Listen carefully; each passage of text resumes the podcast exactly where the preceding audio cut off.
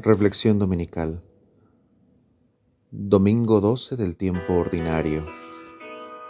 Ciclo B. 20 de junio de 2021 Año de San José. ¿Quién es este? Por Fray Fausto Méndez Osa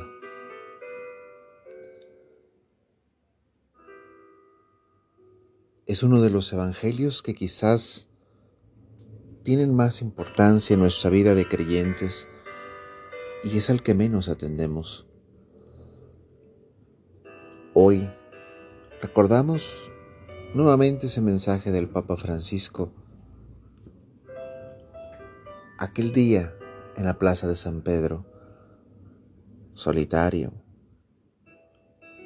elevando una oración en nombre de una humanidad azotada, por un mal que no comprendía.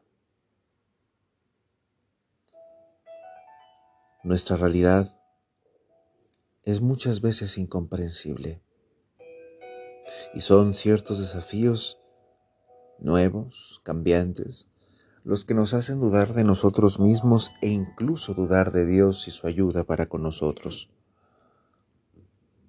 Pero ¿quién es este que contradice los problemas ¿Quién es este que me da consuelo en medio de las dificultades? ¿Quién es este que me ayuda a superar esas adversidades y que calla, que enmudece todas esas brumas que confunden, que callan los ánimos y que incluso a veces nos hacen perdernos del camino? En la primera lectura tomada del libro de Job, dice, yo le puse límites al mar. Cuando salía impetuoso del seno materno, yo hice de la niebla sus mantillas y de las nubes sus pañales. Yo le impuse límites con puertas y cerrojos y le dije, hasta aquí llegarás, no más allá.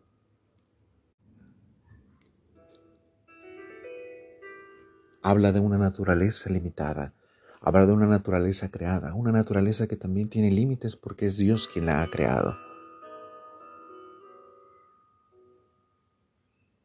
Hay ciertas fuerzas, tanto en nuestro interior como alrededor de nosotros, que no podemos comprender. Desde el azote de ciertos desastres naturales, la muerte, la enfermedad, el sufrimiento. Y que Dios, más que librarnos de ellos, nos da una esperanza de que van a pasar. En el peligro nos libra de esa angustia, porque sabemos que Él está con nosotros. Y aunque pensándolo mucho y dándole vueltas y queriendo descifrar tanto el misterio de su amor como el de su presencia, al final nos damos cuenta que su amor siempre nos ha bañado en cada día de nuestra vida y siempre nos ha demostrado su amor y su lealtad a pesar de todas las dificultades de las que podamos dar cuenta. Por eso cantamos en el Salmo que damos gracias al Señor por sus bondades, por las dificultades, por los momentos de penumbra, de prueba, porque nos hemos dado cuenta de que Él está ahí, que hemos crecido nosotros a pesar de las circunstancias, que hemos sabido salir adelante con la ayuda de Dios a través de nuestros familiares, de nuestros amigos, de muchas personas que han dedicado su vida a ayudar a los demás.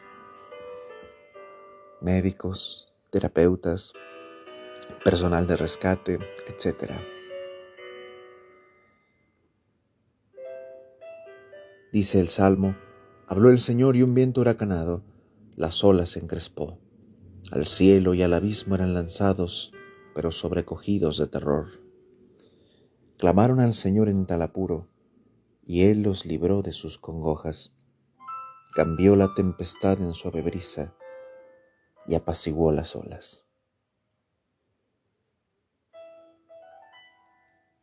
Hay que poner en manos de Dios nuestras preocupaciones. Porque al poner en manos de Dios nuestras preocupaciones, no significa que no nos importen pero hay cosas que no están en nuestro control y que incluso aunque lo estuvieran, habría siempre que confiar en que Él tiene una mejor solución. Queremos alimento y no queremos sembrar. Sembremos, pero confiemos que el Señor proveerá el agua y no dejemos de abonar.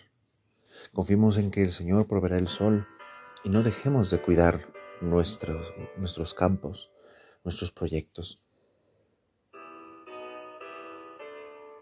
La bendición no significa estar cerca o no de Dios. La bendición significa hacer siempre todo en su nombre, porque Él es el que obra en medio de nosotros y a través de nosotros. Bendición es darle gracias a Dios, porque es bueno con todos y da para todos y tiene para todos. Ese es Dios. Esa es nuestra esperanza.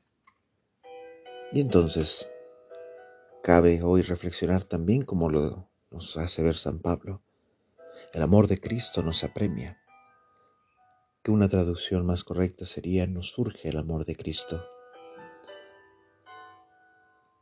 Porque Cristo murió por todos, para los que viven, ya no para sí mismos, sino para aquel que murió y resucitó.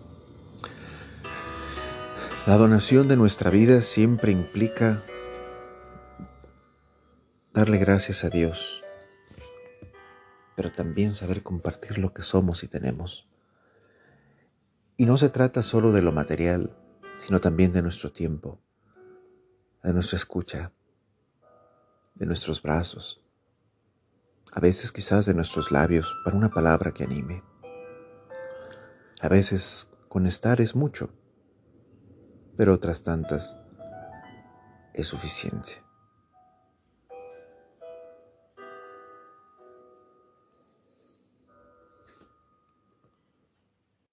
¿Quién es este a quien hasta el viento y el mar obedecen?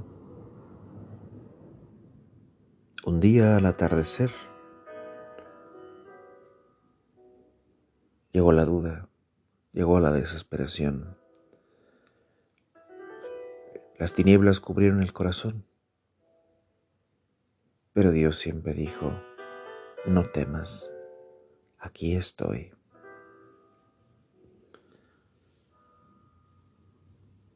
No dejó que el viento se desatara más allá, porque Él le puso los límites al crearlo. Pero aún así reclamamos, Maestro, ¿no te importa que nos hundamos? Él se despertó y reprendió, reprendió al viento y le dijo al mar, cállate y enmudece. Ante las tentaciones, ante los pensamientos que nos perturban y que no nos animan y, o mueven a continuar nuestro camino y a ser mejores, cállate y enmudece. No siempre, y a pesar de que muchos pueden decir lo contrario, no siempre enfrentar la tormenta es lo recomendable. ¿Cómo se ve un capitán enfrentándose ante la naturaleza? Seguramente perderá su barco y la vida misma. Alejarse de la tormenta, enmudecer la tormenta y estar tranquilos como el Señor, que permanece dormido pero confiando en Dios. La verdadera pregunta es, ¿por qué tenemos miedo? Y el Señor pregunta, ¿aún no tienen fe? ¿Quién es este que pregunta por mi fe? ¿Quién es este que pregunta por lo que hay en mi corazón? ¿Quién es este que sabe lo que hay y aún así me interroga? para despertar en mí ese encuentro con el don que Él mismo da, de una fe que no tiembla, de una fe que descansa en el Señor, de una fe que ama, una fe que espera, una fe que confía. Señor, ¿quién es este a quien tú le preguntas? aumentanos la fe. porque nos falta, Señor. Ayúdanos a darte gracias en medio de nuestras dificultades.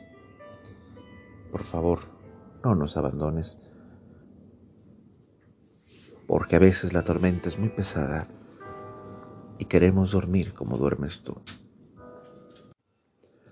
Señor, concédenos vivir siempre en el amor y respeto a tu santo nombre, ya que jamás dejas de proteger a quienes estableces en el sólido fundamento de tu amor.